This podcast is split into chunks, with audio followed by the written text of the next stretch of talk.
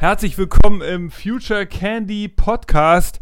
Eine neue Folge zum Thema Innovation und coole neue Geschäftsmodelle, beziehungsweise auch neue Technologien. Und wir reden heute mal über das Tech Innovation Land Deutschland. Wir reden über eine ganz wichtige Technologie, die auch irgendwie in gewisser Weise in den 70er Jahren in Deutschland erfunden wurde. Nämlich, wir reden heute über ERP. Das ist eine eine Technologie, die nennt sich Enterprise Resource Planning. Und viele von euch da draußen haben da vielleicht schon von gehört. Es gab mal in Deutschland ein, ein innovatives Startup in den 70er Jahren, das hieß SAP.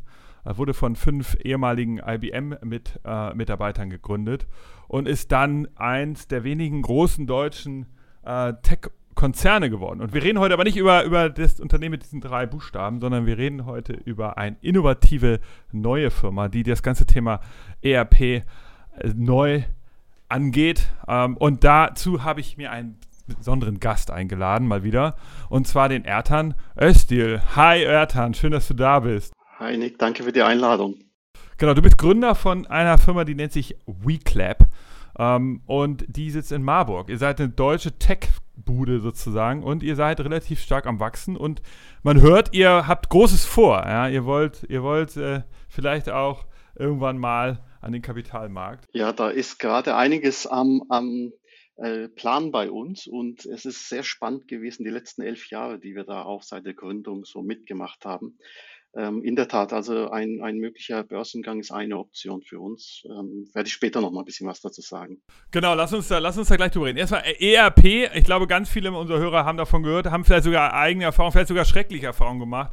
ERP ist, wie gesagt, jetzt kein neues Thema. Das kommt so für mich aus der Zeit Web 1.0 sogar davor eigentlich, aus der Vor-Internet-Zeitalter. Wieso hast du dich damit beschäftigt und wieso ist das sexy? Und wie kommst du dazu?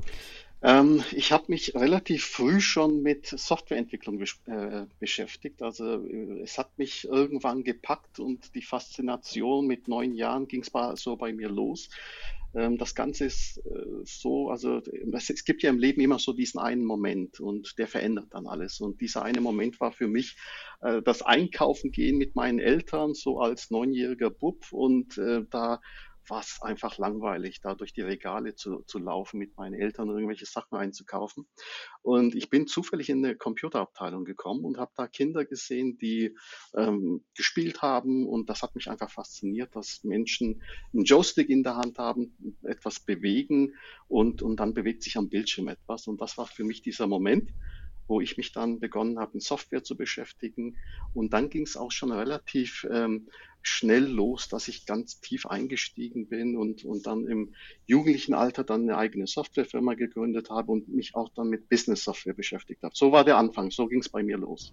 Und aber wieso jetzt ERP? Am Anfang dachte ich mir, Mann, das ist aber langweilig, da Masken zu kreieren und Daten äh, von Usern entgegenzunehmen und dann diese Daten in irgendeiner Form zu verarbeiten. Allerdings ist das dann doch am Ende mehr, als, als man äh, denkt. Lass mich vielleicht mal ganz kurz äh, mit, mit der, so diesem typischen Bild äh, eines ERP-Systems beginnen, um das besser zu erläutern. Ähm, ERP war früher wirklich äh, richtig langweilig gewesen. Das war so gewesen, vor allem für Unternehmen war es äh, problematisch, weil du musstest wirklich eine Firma kontaktieren, du, du hast äh, gar nicht so viele Informationen erstmal über das Produkt gefunden, ähm, dann haben sich irgendwelche Berater mit dir in Verbindung gesetzt, die, äh, die erstmal wissen wollten, was du da eigentlich tust, wie deine Unternehmensprozesse aussehen. Dann hast du dich mit Hardware beschäftigt und, und, und. Also du musstest eine ganze Reihe langweiliger Dinge machen, wo du eigentlich sagst, hey, das hat doch mit äh, erstmal Software und meinem Unternehmen wenig zu tun. Du hast eine Menge Geld ausgegeben, eine Menge Zeit verloren und das war wirklich die Zeit, da bin ich bei dir, wo ERP einfach nicht sexy war. Das hat sich aber in den letzten Jahren drastisch geändert. Ähm, wenn du heute bei VClap beispielsweise mal auf die Webseite gehst, dann, dann siehst du dort, also du suchst zunächst einmal, damit geht ja erstmal in der heutigen Welt alles los, egal ob du mobil oder auf dem Desktop etwas suchst und du findest dann die Informationen. Die Informationen sind viel äh, weitreichender, als es früher der Fall war. Also wir erzählen wirklich im Detail, was kann das System, welche, welche Prozesse und, und was unterstützen wir dort. Und ähm, du kannst dann beispielsweise bei uns dich direkt dann registrieren und du hast innerhalb von fünf Sekunden dein eigenes ERP-System für dich konfiguriert und fertig, fix und fertig und kannst direkt loslegen. Ähm, wenn du dich registriert hast, dann hast du so ein paar Fragen, die, die wir dir stellen und wenn du die beantwortet hast, dann tun wir das ganze System für dich einrichten und los geht's. Und du kannst dann direkt beginnen, die Software zu nutzen, um dein Unternehmen einfach in die richtige Richtung zu lenken und ähm, äh, erfolgreich zu sein. Also das hat sich drastisch geändert in den letzten Jahren, wie ERP war, aus dieser langweiligen alten Welt hin zu ähm, dem, was wir heute sind, also wo du wirklich schnell und agil und, und äh, auch kostengünstig, auch ein wichtiger Punkt, ähm, heute eben ERP konsumieren kannst. Und die alte Welt und die neue Welt, die unterscheiden sich einfach in, in grundlegenden Dingen. Ähm, und deswegen würde ich heute sagen, ist ERP sexy. Vor, vor 10 Jahren, 15 Jahren war das sicherlich noch nicht so gewesen. Okay, also vielleicht kommen wir jetzt mal langsam dazu. Ich meine, du bist ja Gründer von der Firma VClap. Du hast es gerade kurz gesagt, ihr sitzt in Marburg. Erzähl uns doch mal äh, von VClap und vielleicht nochmal für die Hörer, die jetzt ERP nicht so gut kennen, vielleicht es nie selber verwendet haben, nur mal so, ich sag mal, in, in irgendwo drüber gelesen haben. Erklär doch nochmal so äh, die, die Geschichte und dann vielleicht auch, wie ihr, wie, wie ihr euch unterscheidet. Also sind jetzt ja viele Sachen auf einmal. Am besten erzähl doch nochmal ähm, äh, erstmal, was VClap überhaupt ist. Nochmal genauer. Ich meine, ein paar Sachen hast du ja gerade gesagt. Ihr seid ein Cloud-basierter Service vor allen Dingen. Ne? Das ist, glaube ich, ein Riesenunterschied. Ja, das ist ein ganz wichtiger Punkt. Also zunächst einmal gegründet 2008, also mit äh, einer Möglichkeit, mit den damaligen Technologien, die zur Verfügung standen, dann äh, tatsächlich was Neues auf der grünen Wiese zu schaffen.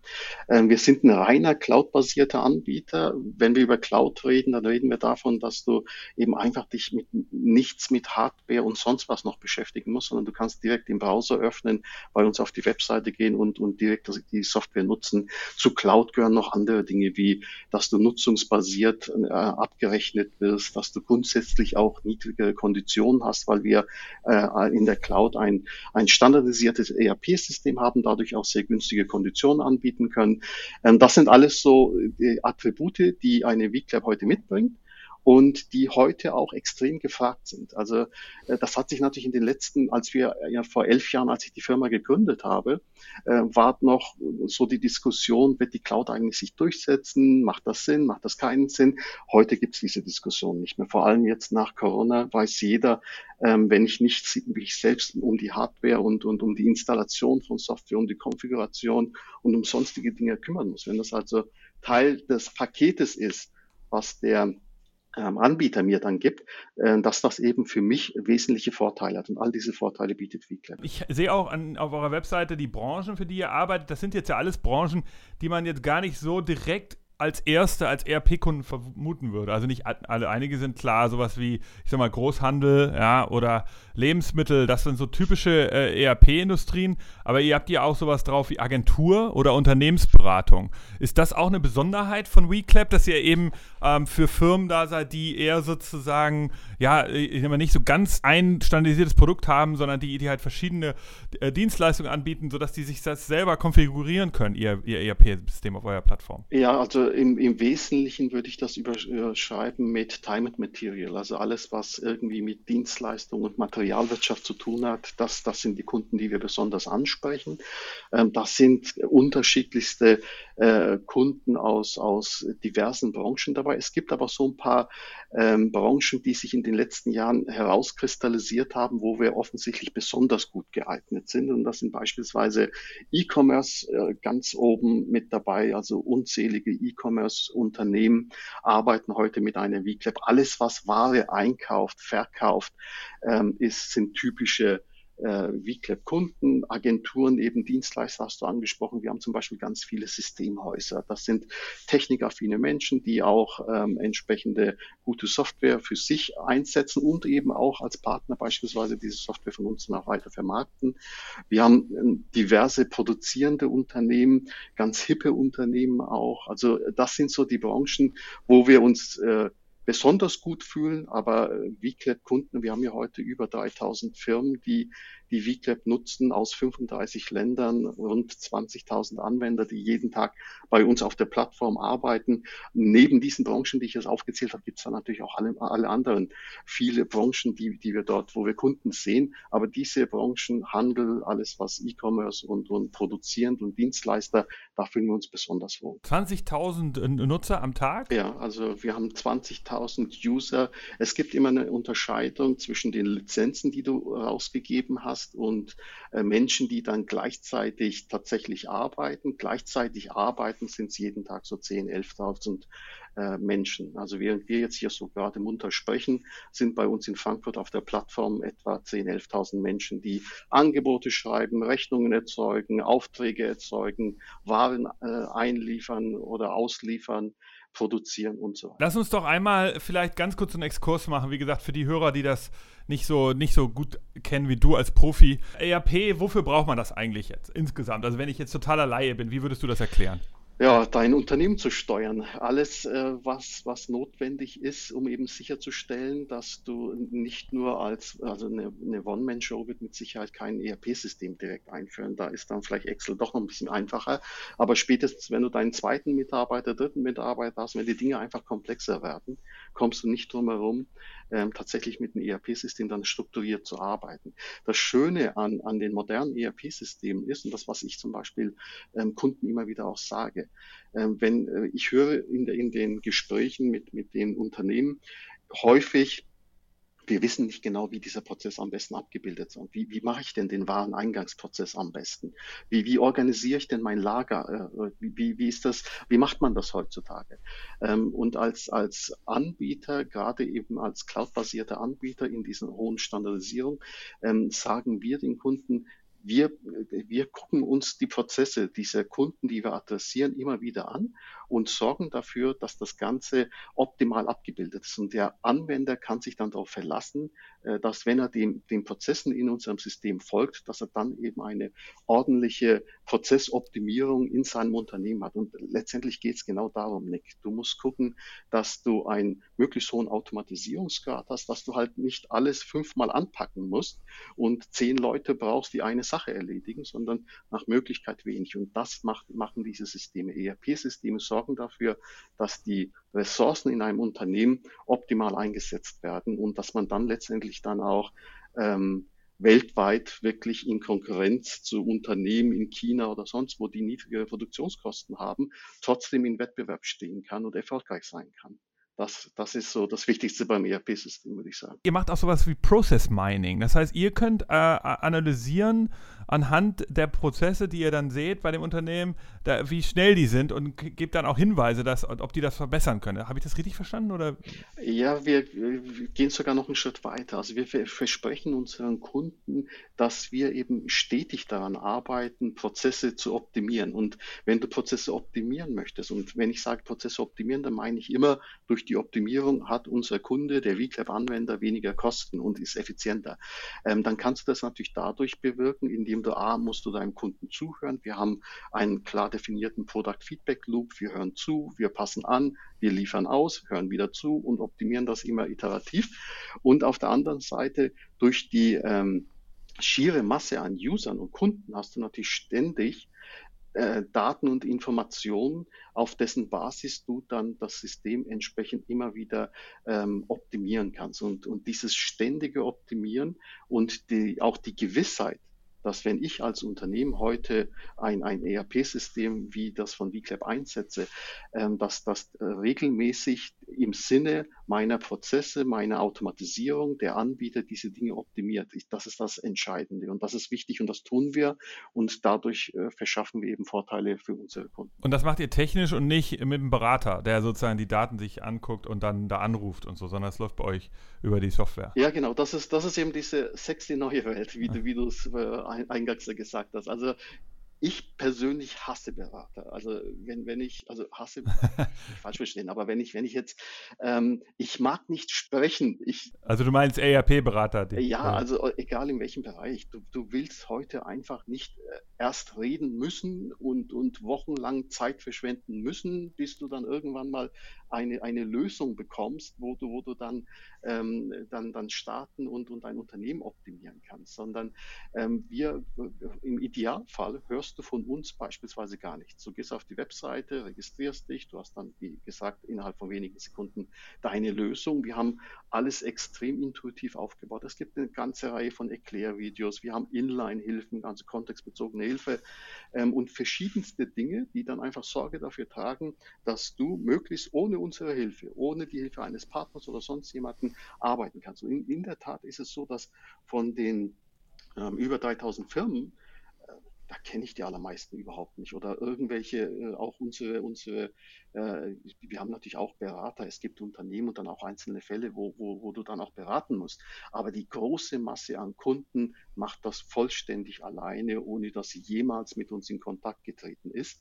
Und das ist diese schöne neue Welt. Ich kann mir das anschauen, ich suche aus, kann direkt starten, und loslegen. Und wenn ich dann tatsächlich mal punktuell irgendwo eine Unterstützung brauche, ähm, dann, dann kann ich mir diese Unterstützung holen. Aber die Unterstützung und das Beratende steht bei uns absolut nicht im Vordergrund und die User kommen trotzdem wunderbar zurecht mit dem System. Ich glaube, da muss man noch mal kurz erklären für die, für die Hörer, dass früher die alten Unternehmen, die haben halt äh, immer so eine Beraterarmee gehabt, die dann erstmal in die Unternehmen gegangen ist und dann ganz viele Fragen gestellt hat und bevor sie dann äh, die, die Lösung, die das Softwareunternehmen bereitgestellt hat, dann, äh, da mussten die erstmal über Monate muss das angepasst werden und irgendwann war das dann mal einsatzfähig. Und das war einfach immer super nervig. Und dann hat sich irgendwas geändert äh, dann im Prozess wieder und dann musste man wieder alles nochmal machen und so. Das war, äh, glaube ich, super nervig und deshalb immer nur was für Großunternehmen. Und deshalb verstehe ich deinen dein Ansatz. Ja, vor allem, du kommst aus dieser Nummer auch nicht unter einem Riesenbetrag am Ende raus. Also richtig, da, da die, diese Berater, die machen das ja nicht umsonst. Die kommen rein und beraten dich und tun und lassen. Und ich kann wirklich aus, aus inzwischen jahrzehntelanger Erfahrung aus dem Bereich berichten. Wir haben vor kurzem also den Namen darf ich nicht nennen, aber ein, ein großer, großer Automobilhersteller im Süden Deutschlands, ähm, der hat eine Armee von Beratern äh, auf uns gehetzt zur Auswahl eines ERP-Systems, hat uns 6000 Fragen zugeschickt. Das ist alles alte Welt. Das, das macht man heute so nicht mehr. Und das mhm. ist halt, du hast einzelne Branchen, die ticken immer noch so. Die brauchen ihre Berater, die müssen das und, und wollen das noch so machen. Ähm, aber die neue Welt sieht eben anders aus. Und, und diese neue, schlanke, agile Welt, das sind wir. Das ist das, was wir tun. Und wir sorgen dafür, dass wir das eben auf eine besonders smarten Art und Weise machen, ähm, ohne dass das gleich in Unmengen an Summen für den, für den äh, Endverbraucher dann endet. Cool. Lass uns mal kurz ein bisschen über dich reden. Du, du, die Hörer kennen dich ja nicht. Ähm, wie, du hast ja schon ein paar Sachen gesagt. Du bist da so. Äh, du wolltest irgendwie immer in das Thema Software rein, du bist dann bei ERP gelandet. Äh, erzähl noch mal so, vielleicht noch mal so in drei, vier Sätzen ein bisschen was über dich, wie du, wie du auch, ähm, wie du das selber gegründet hast. Also ich meine, wie, wie, wie ist es, so eine Firma aufzubauen? Also wie hast du das erlebt? Ja, die, die Idee zu VClap ist eigentlich ähm, vor äh, Ende äh, der, der 90er, Anfang der, des, des neuen Jahrtausends dann entstanden. Ich hatte ein ähm, äh, Open Source CRM System entwickelt, äh, wo ich die so die Dynamik äh, von, von moderner äh, und, und guter Software auch erleben konnte. Und gleichzeitig war ich immer wieder in Unternehmen und in verschiedenen Projekten involviert, wo ich halt solche Projekte dann halt auch scheitern habe sehen. Und äh, ich habe irgendwann dann, ich muss mal überlegen, 2005, 2006 äh, in, in einem Browser so eine Demo gesehen. Äh, da hat jemand im Browser so ein kleines Betriebssystem nachgebaut. Und als ich das gesehen habe, dachte ich mir, wow, das wird jetzt die ganze Welt verändern. Software ist nicht mehr so wie früher und, und jetzt äh, tut sich da was. Und da ist äh, bei mir so die Idee gereift zu sagen, hey, wenn du jetzt noch einen Finanzinvestor äh, reinbekommst, dann kannst du diese Idee wirklich dann ähm, mal umsetzen und richtig smarte Business-Software äh, ähm, erstellen. Und mit der 3U haben wir dann den, den Finanzinvestor dann auch gehabt, der ähm, das Ganze auch nicht nur finanziell mit unterstützt hat, sondern auch die ganze Vision mit, mit äh, getrieben hat und auch viele äh, Chancen mit, mit Konzerngesellschaften, die dann rechtzeitig Software eingesetzt haben, äh, die Software eingesetzt haben, wir das Ganze optimieren konnten, bevor wir wirklich dann auf den Markt dann rausgegangen sind. Alles das war so, so die, die, äh, die, die Story hinter VClub, so wie sich das Ganze entwickelt hat. Und in den elf Jahren, wo wir jetzt auf dem Markt sind, da gab es natürlich eine ganze Menge Dinge, die wir erlebt haben. Fünf Jahre lang haben wir erstmal ähm, das Ganze mit über 50 Softwareentwicklern weltweit entwickelt, um das Produkt erstmal überhaupt zu schaffen. Und dann 2012, 2013 sind wir in die Vermarktungsphase gegangen. Da gab es viele spannende Herausforderungen, über die man viele Podcasts äh, erstellen könnte. Ähm, im, Im Wesentlichen ist Nick aber eine Sache wichtig. Äh, du brauchst eine klare Vision und du musst Talente dazu bringen, diese, diese Vision zu verstehen und, und diese Vision dann auch zu unterstützen. Und eine Sache ist mir ganz besonders wichtig und das zeichnet einen Ertan aus. Ähm, ich bin keine One-Man-Show, sondern ich bin ein absolut, ich bin nicht nur Familienvater von drei Kindern auch, sondern auch ein absoluter Teamplayer. Und du brauchst ein Mega-Team, um sowas aufzusetzen und dann auch wirklich erfolgreich zu machen. Und ich bin sehr stolz darauf, dass ich dieses Team äh, zusammenstellen durfte, konnte und wir heute eben auch entsprechend erfolgreich unterwegs sind. Aber hast du äh, erstmal alleine und losgelegt und dann, oder hast du erstmal nach, nach äh, dem Investor gesucht und dann mit 3 Uhr gefunden und dann das Team gegründet? Wie, wie war die Gründungsgeschichte? Kann, kann man das überhaupt bootstrappen, sowas? Ja, wenn du, wenn du ERP heute ähm, ernsthaft gründen willst, dann, dann musst du größere zweistellige Millionenbeträge äh, Plan, die du brauchst, um das tatsächlich gestemmt zu bekommen. Das heißt, es bringt nichts, vorher zu starten und dann unterwegs groß zu sagen, ich, ich schaue mal, ob ich die Finanzierung dann auf die Beine gestellt bekomme, sondern ich bin, ich habe den Weg, ich bin anders gegangen und habe gesagt, hier, das ist die Story, das ist, das ist die Möglichkeit, das ist das Potenzial auch, das ist ja auch immer wichtig, was adressiert man dort eigentlich und äh, äh, Business Software ist halt nun mal die Kategorie von Software, für das auch Unternehmen bereit sind, Geld auszugeben. Ähm, und, und äh, da ging die Story dann einfach auf. Und wir haben mit der 3U dann die, die Finanzierung auf die Beine gestellt und konnten dann äh, direkt durchstarten. Und das, das, das Wichtige dabei, Nick, ist auch das, das Thema Geschwindigkeit. Und, und deswegen äh, das Ganze zu bootstrappen ist, ist für mich keine Option gewesen. Da hätte ich die, die Geschwindigkeit nicht hinbekommen. Es ist ja zu dem Zeitpunkt, sind ja wirklich viele losgerannt, die dann äh, erkannt haben, oh, die Welt verändert sich, neue Software im Browser geht jetzt einiges und, und lass uns eine Business-Software entwickeln, die wir dann im Browser anbieten können, cloud-basiert. Und ähm, entscheidend ist eben, wer war wie schnell. Und dafür brauchst du eine solide Finanzierung und die hatten wir mit der 3U von Anfang an. Und wir haben von Anfang an auch Vollgas gegeben, haben keinen Tag rückwirkend gehabt, wo ich sage, da haben wir echt äh, Zeit verloren. Äh, krass, also ich meine, äh, äh die 3U nur für die Hörer, das ist ein, ein Investmenthaus aus Deutschland, die in, in B2B-Lösungen investieren und unter anderem eben in VClap. Um, die, die, die Story ist ja nur, du hast ja kurz nach der Bankenkrise eigentlich ja gegründet. Ne? War das eigentlich ein Vorteil? Also war es dafür leichter für dich, auf Mitarbeiter zu kommen oder waren und, und auch oder waren und, und auch Kunden zu finden oder genau das Gegenteil, dass alle gesagt haben, oh Gott, lieber nicht? Ja, also das Thema Mitarbeiter ist natürlich ganz besonders wichtig und interessant. Äh, und zwar klar, wir brauchen eine Menge Leute, um, um so eine Story auf die Beine gestellt zu bekommen.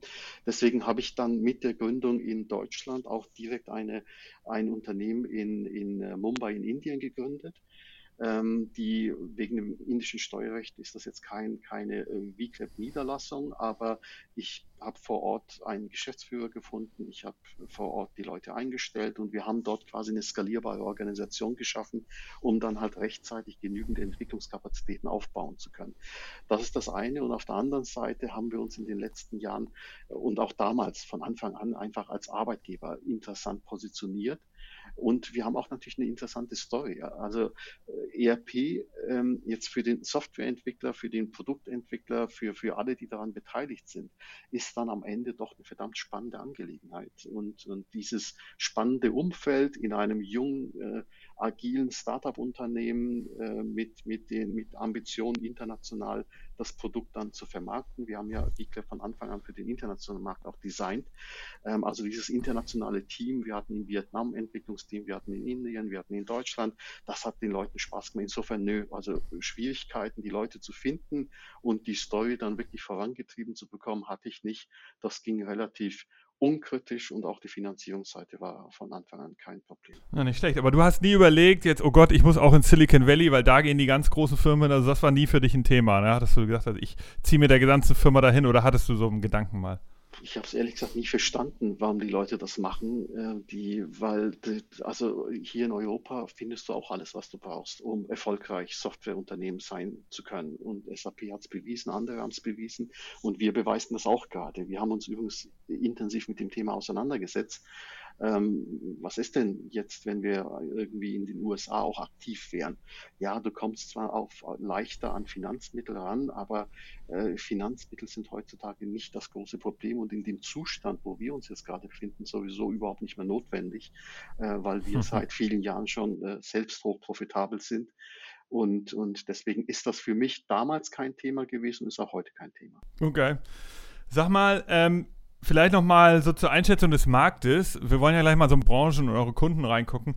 Aber nochmal so, damit die Hörer das so wissen, ist das eigentlich ein, also seid ihr ein Disruptor, kann man das so sagen? Ist das ein, war das ein verteilter Markt, der jetzt sozusagen äh, wo jetzt die Marktanteil an, an, an, Unternehmen wie, wie euch gehen? Oder ist es ein Markt, der noch gar nicht so richtig zu Ende entwickelt war, der immer noch wächst? Nee, definitiv. Also das war schon disruptiv, was wir da gemacht haben. Die, ähm, wir haben, also wir haben zunächst einmal ein Produkt geschaffen, äh, was es so noch nicht gab. Und dann war natürlich der spannende Moment, äh, wird das Produkt eigentlich angenommen oder nicht. Aber wir haben von der ersten Minute an gespürt, äh, dass das Produkt super ankommt und dass tatsächlich der Bedarf dort gigantisch groß ist. Und wir erleben heute, wir, wir sind, also ein Teil der VClap Story ist ja, dass wir auch anorganisch wachsen wollen. Das heißt, wir haben einige Übernahmekandidaten, mit denen wir uns seit einiger Zeit jetzt schon beschäftigen. Wir haben so eine Targetliste mit 70 Unternehmen etwa ähm, und seit eineinhalb Jahren sind wir im Gespräch mit denen. Wenn ich mir die Zahlen dieser Unternehmen anschaue im Vergleich zu einer VClap, dann ist das Peanuts. Das sind wir, was die Performance anbelangt, auf einem ganz, ganz anderen Level unterwegs. Und äh, das, das bestätigt mich in, in, in der, also dass alles, was wir getan haben, auf dem eben richtig war, wir absolut auf dem richtigen Pfad auch sind. Und plötzlich sind eben aus diesen Unternehmen, die mich damals belächelt haben, gesagt haben, was wollt ihr heute eine ERP-Lösung in der Cloud, das wir doch keine Sau wollen, ähm, dass, der, dass der, jeder will sein Unternehmen, seine Software, Business-Software äh, selber installieren und, und vor Ort haben. Das hat sich alles nicht bewahr, bewahrheitet. Es ist heute so, dass der Drang nach äh, cloud-basierten Lösungen, also nicht nur ERP, ob das CRM, Projektmanagement oder sonst was, der, der Drang ist einfach gigantisch und äh, der, der Zuwachs in, im Cloud-ERP-Umfeld ist, ist äh, äh, wesentlich größer inzwischen als, als bei den äh, Standardinstallationen und, und nicht cloud-basierten ERP-Systemen. Und plötzlich sind eben diese Unternehmen, die uns damals belächelt haben, heute zu Übernahmekandidaten geworden. Und mit denen beschäftigen wir uns auch gerade. Kannst du da genaueres sagen oder noch nicht? Ja, das ist noch nicht so äh, frei. Okay. Äh, wir, wir sind da natürlich so unter dem Radar gerade unterwegs und, und in den Diskussionen mit diesen Unternehmen, aber das sind Unternehmen dabei, die, also die meisten, mit denen wir sprechen, sind Unternehmen, die seit 20 Jahren auf dem Markt sind, 25, vielleicht sogar 30, die, die einfach einen hohen, hohen Kundenstamm aufgebaut haben über die letzten 30 Jahre, die aber jetzt merken, hoppla, das Produkt funktioniert jetzt nicht mehr. Plötzlich kommt, äh, die erleben uns und das ist, finde ich, total spannend. Ich rede mit diesen Unternehmern und dann sagen die mir, hey, äh, die, ich frage sie, wer ist denn euer größter Konkurrent eigentlich? Und dann sagen die, das ist die VClap. Und, und, äh, und dann kommst du eben auf den Punkt, dass du, dass deren Kunden beginnen zu sagen, hey, lieber Anbieter, hast du nicht auch eine cloudbasierte ERP? Äh, sowas wie VClap? Und wenn du es nicht hast, muss ich mich vielleicht morgen damit beschäftigen, äh, doch mein System zu wechseln. Und das ist super spannend gerade. Ähm, so sieht die neue Welt aus. Was äh, ich noch gelernt habe, ist, es gibt also, oder es gab, seitdem ihr existiert, hat sich das ein bisschen geändert. Aber früher war es so, es gab dann halt diese ganz großen Plattformen von SAP, die man halt bei den Großkonzernen dann eingesetzt hat. Und da musste man eben vorher diese Beraterscharen da akzeptieren, die einem da ewig Fragen gestellt haben. Und dann gab es irgendwie so einen zweiten ERP-Markt für so für kleinere Branchen, sehr spezialisierte Industrien. Also zum Beispiel, ähm, äh, keine Ahnung, es gab dann sowas wie Gebäudereinigung, die hatten dann ihre, ihre kleinen Spezial-ERP Cafés und so gab es halt so einige so Nischenindustrien und ich glaube, das ist eben was, was ihr, was du jetzt ansprichst. Also solche Anbieter, die dann in ihren Branchen groß geworden sind, aber eben da jetzt nicht weiterkommen und da, da das sind natürlich dann jetzt Leute, die ihr überholen könnt, das verstehe ich.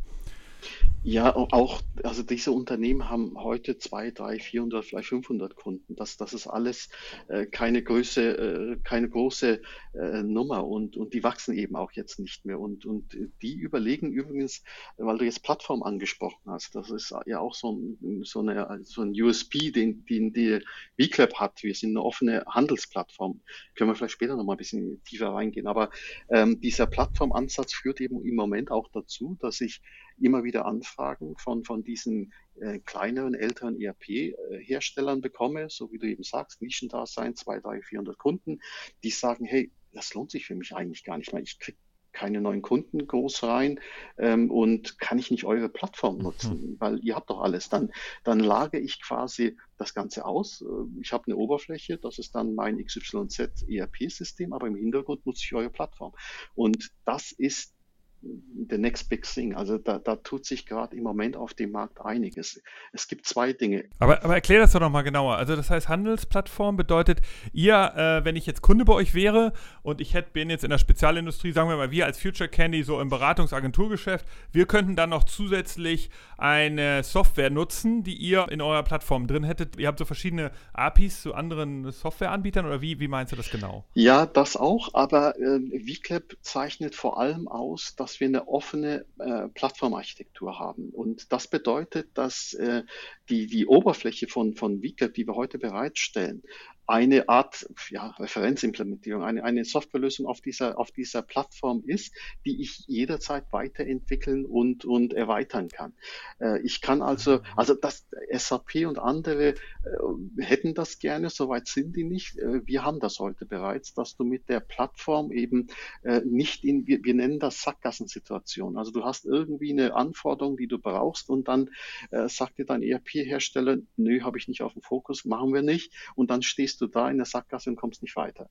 Und durch diese offene Plattformarchitektur, die 100% über REST API Endpoints erreichbar ist, die du, die du weiterentwickeln kannst, wo du eigene Lösungen oder auch eigene eben ältere andere Systeme, die du integrieren möchtest, äh, mit, mit anbinden möchtest. Das ist durch diese offene Plattformarchitektur einfach möglich. Wir sind per se von Anfang an für die offene Kommunikation mit anderen Systemen äh, designt. Das ist Teil unserer DNA. Und das tun wir heute auch ganz, ganz extensiv. Also wir können mit Hunderten von, von anderen Systemen per Klick das Ganze äh, aktivieren und kommunizieren. Die Offenheit, das ist das, was Plattformen eben einfach bieten. Lass uns mal noch mal so ein bisschen Ausblick in die, für unsere Hörer in die Industrie wagen. So, was sind denn nach deiner Einschätzung so Branchen, die, also wenn du jetzt sagst, ähm, es ist zwar ein Verdrängungswettbewerb, es, ihr seid als Disruptor da drin, aber du sagst ja trotzdem, es ist auch irgendwie ein Wachstumsmarkt. Es gibt ja Branchen, die, die jetzt so typischerweise noch nie so ERP genutzt haben. Was siehst du denn da? Also, wo, wo passiert da gerade was? Wo sind Branchen, die sich da jetzt öffnen, die die mehr, mehr und mehr sowas nutzen werden? Zwei Dinge. Das eine ist, äh, wir sind in einem Wachstumsmarkt, also heute weltweit äh, etwas mehr als 30 Milliarden, in 2024 über 50 Milliarden.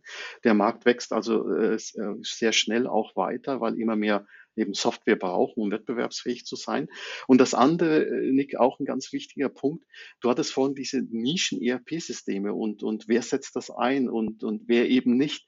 Was wir auch ganz stark erleben und in den letzten Jahren äh, sich das Ganze noch weiter verstärkt hat, ist, früher haben Unternehmen gesagt, boah, ich bin ganz anders. Ich habe hier ein, keine Ahnung, ich bin Fahrradproduzent und, und sind übrigens viele Kunden bei uns, äh, äh tun Fahrradkomponenten, Fahrräder und so weiter herstellen, typische Produzenten.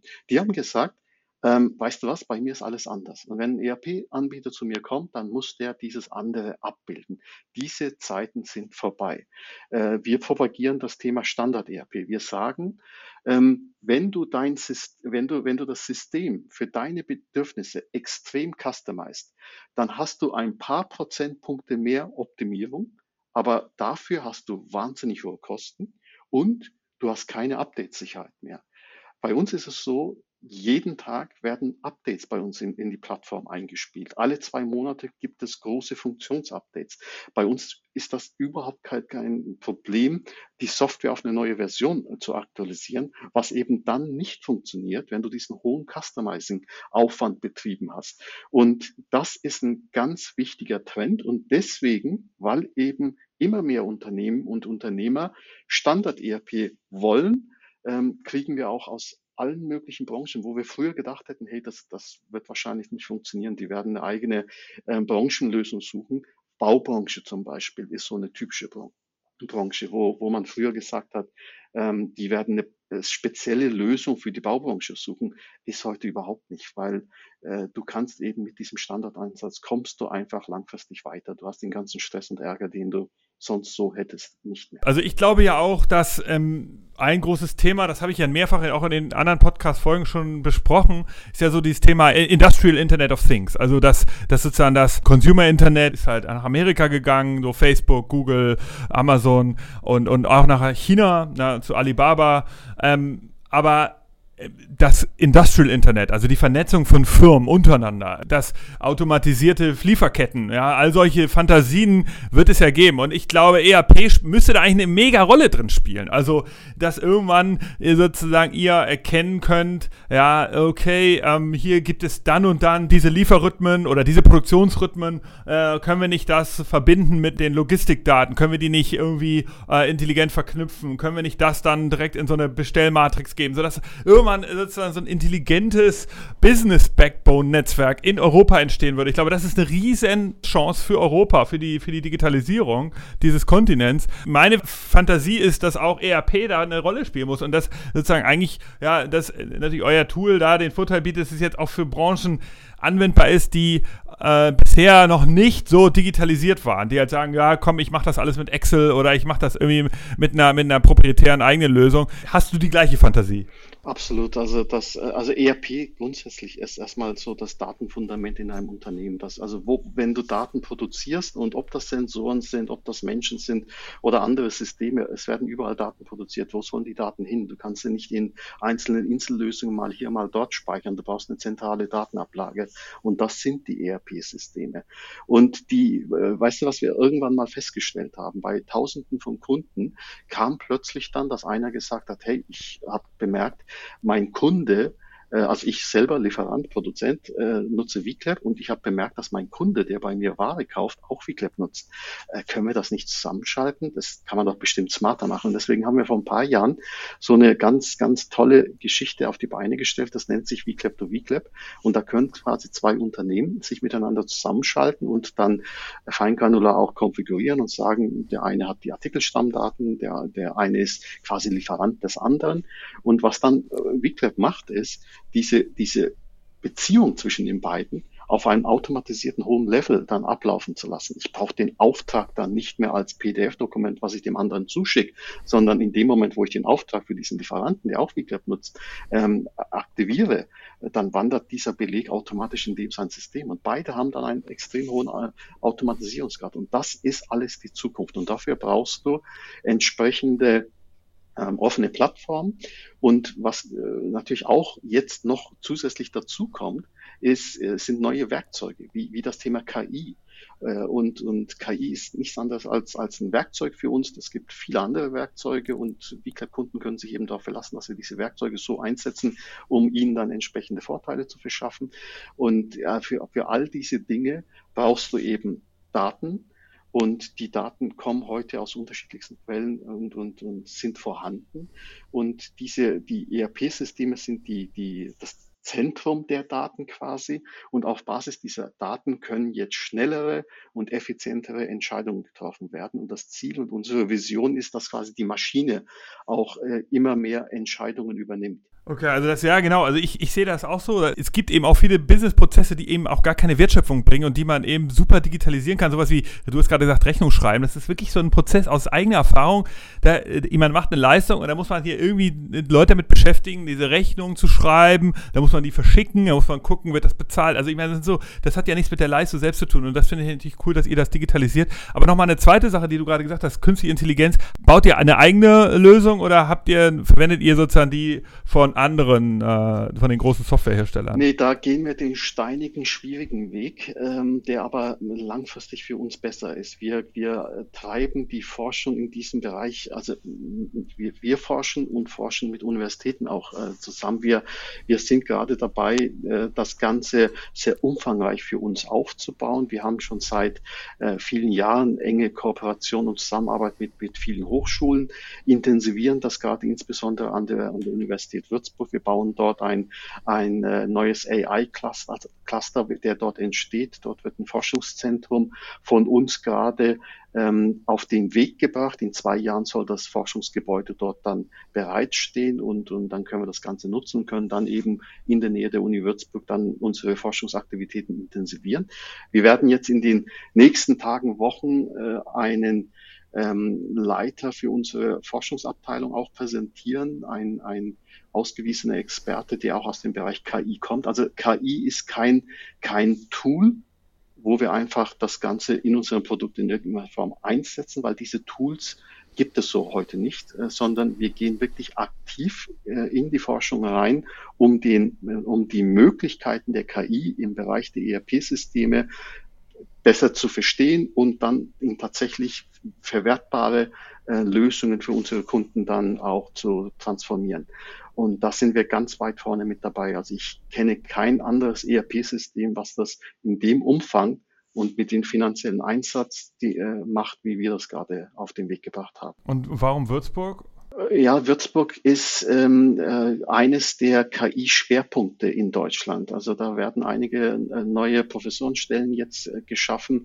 Das soll eines der äh, KI-Exzellenzcluster werden. Und äh, wir wollen eben in der Nähe dieser, dieser Exzellenzzentren dann auch sein. Und, und wir glauben eben, dass KI die ERP-Welt nachhaltig verändern wird. Und, und da wollen wir eben ganz vorne mit dabei sein. Und deswegen ist die Entscheidung auf Würzburg gefallen. Es gab noch andere Standorte, Darmstadt Darmstadt beispielsweise war auch so, ein, so ein, im Gespräch, aber wir haben, weil wir auch in der Nähe von Würzburg auch einen äh, VCLAB-Standort haben und auch jetzt die Zusammenarbeit mit der Uni Würzburg in den letzten Jahren auch super war und, und da in keinster Weise da irgendwie negative Dinge waren, haben wir uns entschlossen, dass wir Würzburg nehmen. Die Wahrheit ist, es gibt nicht den einen Standort. Also Würzburg wird quasi unser, unser Zentrum unserer Aktivitäten sein, aber wir werden natürlich auch, wir sind gerade dabei, eine Zusammenarbeit mit Stanford äh, auf den Weg zu bringen. Wir werden also international, die KI-Welt ist ja nicht auf, auf einzelne Länder irgendwie konzentriert, sondern das, da tut sich weltweit einiges und wir wollen weltweit entsprechend uns dann auch vernetzen. Ich glaube, ein Problem von KI ist noch in so in der Wahrnehmung, also Minimum in Deutschland, wahrscheinlich weltweit ist das wird immer bei Google, Facebook oder äh, Amazon und, und Microsoft verankert. Äh, und dadurch auch bedrohlich schnell gesehen, gerade für deutsche Unternehmer, die sagen, oh Gott, ja, ich will da jetzt auch nicht meine Daten und so weiter holen. Und das ist, glaube ich, ein Fehler. Also, die, dass man nochmal klar sagt, es gibt eben auch äh, erstens viele Universitäten, die daran arbeiten. Es gibt ganz viele auch deutsche und europäische Unternehmen, die daran arbeiten. Ähm, und dass das eben eine Demokratisierung der, der, der äh, KI auch wichtig ist und dass es nicht nur die äh, KI-Stacks von den großen amerikanischen Konzernen gibt oder chinesischen, sondern dass man eine deutsche Lösung finden kann. Finde ich hier nochmal wichtig zu erwähnen. Ich finde das cool, dass ihr das macht. Nochmal eine Frage ganz kurz. Ist Gaia X für euch ein Thema? Also äh, beachtet ihr das? Ja, also die äh, in der Vergangenheit gab es häufig viele äh, Aktionen Diskussionen und, und, und ähm, Bestrebungen aus, aus, auf der deutschen Ebene wie auf der EU-Ebene. Ähm, das hat nicht wirklich äh, am Ende zu, zu greifbaren Ergebnissen geführt. Deswegen sind wir da so ein bisschen zurückhaltend und, und warten das Ganze noch ein bisschen ab. Ähm, wir könnten auf jeden Fall einen wertvollen Beitrag leisten und, und sind dazu auch bereit. Dazu muss es aber jetzt ein bisschen konkreter werden und, und das Ganze muss jetzt erstmal weiter voranschreiten. Wir werden das dann aber auch entsprechend anpassen zur wenn die Zeit dann reif ist. Wir hatten hier schon mal eine Folge zum Thema Gaia X. Das ist ja so eine Initiative oder ein Standard, ein Datensicherungsstandard für die Cloud in Europa, damit deutsche Unternehmen oder europäische Unternehmen äh, bedenkenloser ihre Daten in die Cloud leben äh, können.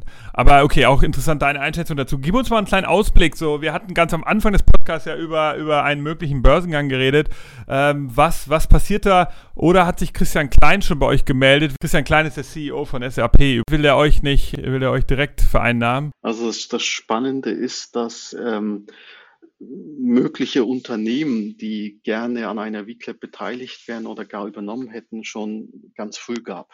Also das Interesse war für den V-Club schon immer sehr groß gewesen. Im Moment haben wir. Das war, hatte ich Bill McDermott bei euch schon gemeldet? nee, nee, das nicht, aber SAP hat eine ganze Menge äh, Testkonten bei uns. Vielleicht hat das ja eine Bedeutung. ähm, die, nee, also wir sind einfach auf dem Radar, weil das, was wir tun als cloudbasierte ERP-Hersteller, machen wir verdammt gut und damit sind wir einfach auf dem Radar von vielen. Aber das spielt für uns in unserer Strategie keine Rolle. Wir sind heute in einer sehr starken Position und wir sind vor allem, und das ist das Entscheidende, Du musst einfach in einem extremen Wachstumstempo unterwegs sein. Und das sind wir. Und äh, für uns stellt sich natürlich jetzt die Frage, jetzt haben wir viel Geld in der Vergangenheit investiert, um VClap an diesen Punkt zu bringen. Und ich hatte ja vorhin gesagt, wir haben VClap von Anfang an für den internationalen Markt designt. Und jetzt müssen wir im Prinzip Gas geben, was die Internationalisierung, also die, die, die wirklich gezielte Vermarktung in, in, international anbelangt. Wir haben heute aus 35 Ländern der Erde Kunden, aber da in den meisten Ländern sind wir überhaupt nicht aktiv und gar nicht sichtbar. Aber es ist halt dadurch entstanden, dass äh, Menschen uns weiterempfohlen haben, deutsche Unternehmen, die in Deutschland VCAP einsetzen, dann in Polen, Frankreich, Spanien, USA oder sonst irgendwo in ihren Niederlassungen auch VCAP eingesetzt haben. Aber wir wollen das jetzt eben strukturiert angehen und für diese strukturierte Vermarktung international brauchst du natürlich auch entsprechende Finanzmittel. Und wir haben uns die Frage gestellt, wie machen wir das? Äh, wie finanzieren wir das Ganze? Und äh, eine Option für uns ist ein möglicher Börsengang. Und äh, wir prüfen das Ganze und wir, wir bereiten das auch ganz aktiv vor. Ähm, es gibt aber auch andere Möglichkeiten, die, dieses Wachstum dann auch tatsächlich finanziert zu bekommen. Und wir werden dann entsprechend eines dieser Modelle konsequent umsetzen. Ähm, und, und Börsengang ist eben eines der spannenden Themen, die wir gerade auf der Agenda auch haben. Und wie, warum, also vielleicht das nochmal für die Hörer, warum ist das so kapitalintensiv? Weil ihr da, da natürlich eine Niederlassung braucht in den Orten, richtig? In den, in den, in den Ländern. Ja, du brauchst halt Menschen. Also wir, wir haben von Anfang an übrigens auf äh, die Online-Vermarktung gesetzt. Wir haben bis vor eineinhalb Jahren noch gar keine klassischen Vertriebswege äh, so gehabt und haben sie auch heute nur in ganz kleinem Maße. Also diese internationale Vermarktung über Online-Marketing-Kanäle kriegst du relativ gut mit wenig Ressourcen zentral auch hin, aber du kommst einfach nicht drum herum, vor Ort Produktmanager zu haben.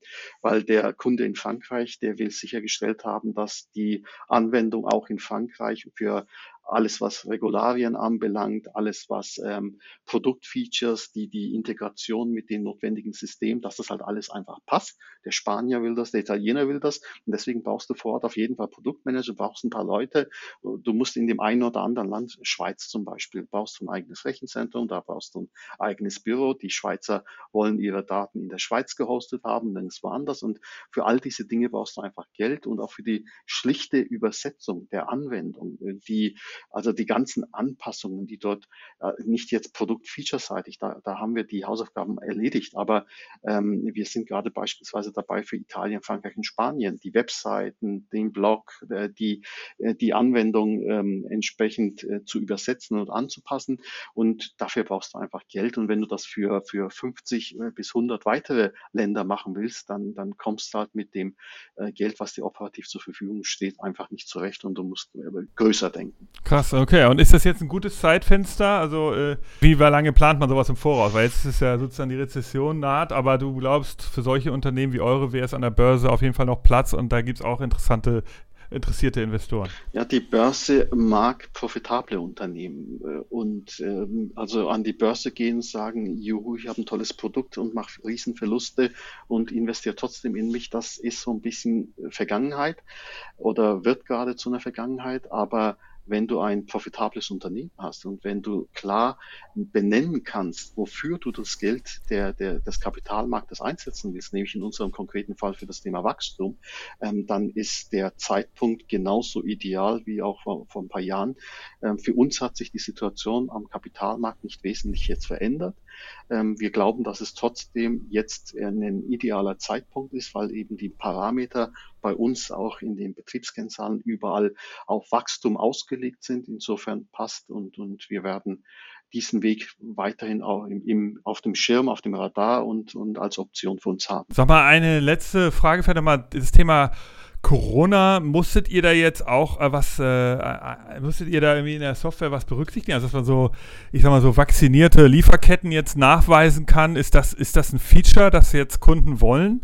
Und äh, müsstet ihr eigentlich auch, das habe ich ganz vergessen zu fragen, das sind ja zwei Fragen. Also die eine ist das und die zweite ist, äh, Hardware. Kann man das über euch, also wenn ihr jetzt sagt, so Scanner-Software, damit irgendwie Liefereingänge gescannt werden, ist das auch eine Sache, die ihr verkaufen wollt? Nee, also unsere Kernkompetenz ist die Entwicklung der, dieser Plattform und mit Hardware und Code, dafür haben wir Partner. Es gibt einen eigenen Community Store.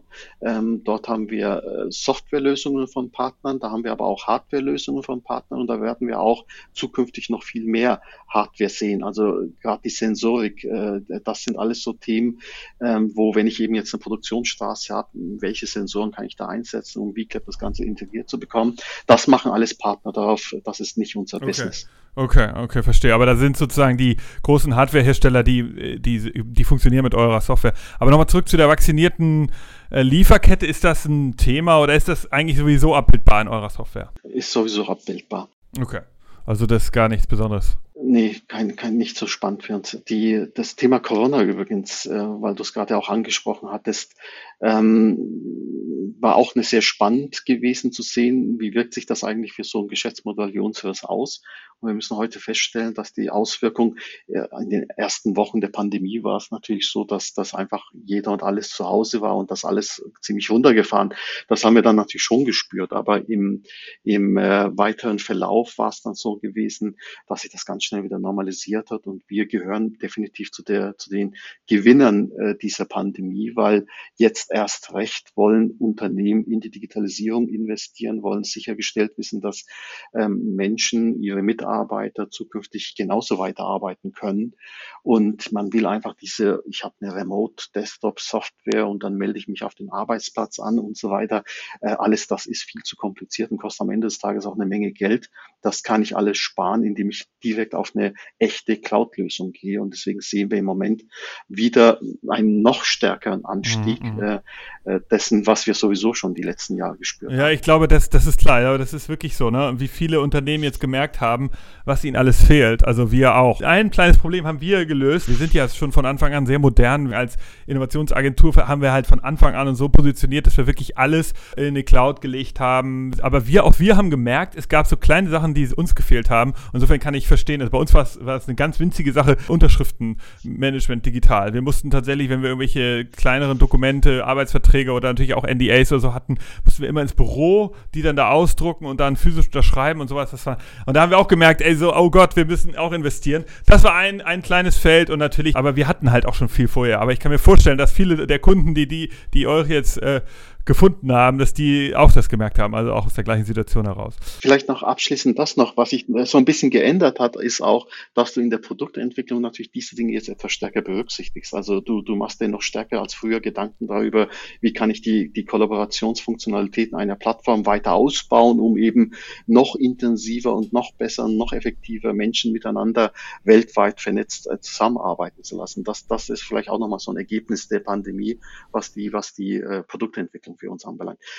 Vielleicht Nick, vorhin nochmal, weil du 3U auch äh, erwähnt hattest, ähm, vielleicht nochmal zur, zur Euren Investor, ja, ne? genau, zur, zur, dass das nochmal äh, klargestellt wird. Also die, der 3U-Konzern kommt ursprünglich aus dem Bereich der, der Telekommunikation, wurde als Telekommunikationsunternehmen aufgebaut und hat sich dann über die Jahre ähm, zu, zu einem äh, zu einem äh, ja, Mittelstandsholding äh, entwickelt, die dann halt in, in verschiedene Unternehmen dann investiert hat.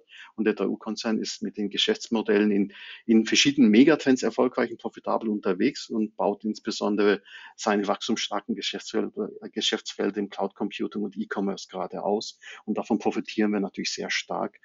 Und äh, das vielleicht nochmal zur Erklärung für deine Zuhörer, wer oder was ist eigentlich die 3U? Ja, danke, weil das tatsächlich, der Name ist ein paar Mal gefallen. Danke da nochmal für die Hinweise. Also die 3U äh, höre ich gerade, ist ja vielleicht auch mal eine interessante Geschichte, weil das ja auch ein Unternehmen zu sein scheint, die sich verändert haben, so einen Wandel durchgemacht haben. Insofern wäre das mal was für unseren Podcast. Ich finde sehr interessant, Ertan, sozusagen die verschiedenen Bausteine von Innovation zu hören. Also einmal, äh, ihr seid heute ein innovatives Unternehmen, ihr habt eine super coole Lösung. Ähm, also das kann ich wertfrei sagen. Wir sind nicht Kunden von euch, aber es klingt genau nach dem, was man jetzt braucht. Eine Cloud-Lösung, die, die sozusagen an, äh, anfassbar ist für die Unternehmen selber, äh, ohne dass man da jetzt irgendwie komplizierte äh, Anbahnungsprozesse hat. Das, was ich aber auch interessant finde, ist, dass du als Gründer, das ist schon eine besondere Story, dass du gesagt hast, pass auf, ich gründe hier ich begebe mich in so einen Markt, wo ich sozusagen der Disruptor bin. Ich brauche auch eine Menge Geld dafür. Also äh, ich kann das, sonst macht es keinen Sinn. Das ist ein äh, schöner Ansatz, von dem man vielleicht gar nicht so häufig hört. Ja, viele gründen ja erstmal so Bootstrap-mäßig, legen erstmal los mit einer App oder mit, mit einer einfachen Consumer-Lösung, die dann sich langsam weiterentwickelt. Das ist einfach auch eine, besondere Seite. Und dann natürlich auch interessant ist, dass du sagst, ey, ich gehe als Gründer den Weg jetzt an die Börse und nicht veräußere mein Unternehmen. Das hättest du wahrscheinlich ja auch schon längst machen können und hättest dir selber vielleicht auch einen schönen Lebensabend gönnen können. Du gehst trotzdem weiter und baust da dran. Das ist ja auch eine besondere Geschichte. Finde ich cool. Danke dir. Und du bist in Marburg. Also Marburg war noch nicht so auf meiner äh, Landkarte der, der Städte, die so für Tech-Unternehmen bekannt sind. Aber jetzt ist es das. Also insofern coole Sache. War echt ein interessanter Podcast. Ich habe erkannt jetzt, wo da sozusagen die Zukunft liegt und was da alles noch für, für Potenziale zu heben sind. Insofern vielen Dank für deine Zeit. Ich wünsche dir alles Gute für den Börsengang. Äh, wann kannst du dann Zeitfenster sagen oder möchtest du das noch nicht? Nee, das ist, das ist noch in den Sternen. Also wir haben das auf dem Radar und werden den idealen Zeitpunkt äh, okay. äh, finden. Ähm, aber es wird nicht, also wenn er kommt, nicht allzu weit in der Zukunft liegen. Das ist überschaubar, wann wir das umsetzen werden. Okay, also wir reden jetzt nicht über fünf Jahre, aber wir reden auch nicht über zwei Wochen. Äh, exakt. Irgendwo dazwischen ist die Wahrheit. okay.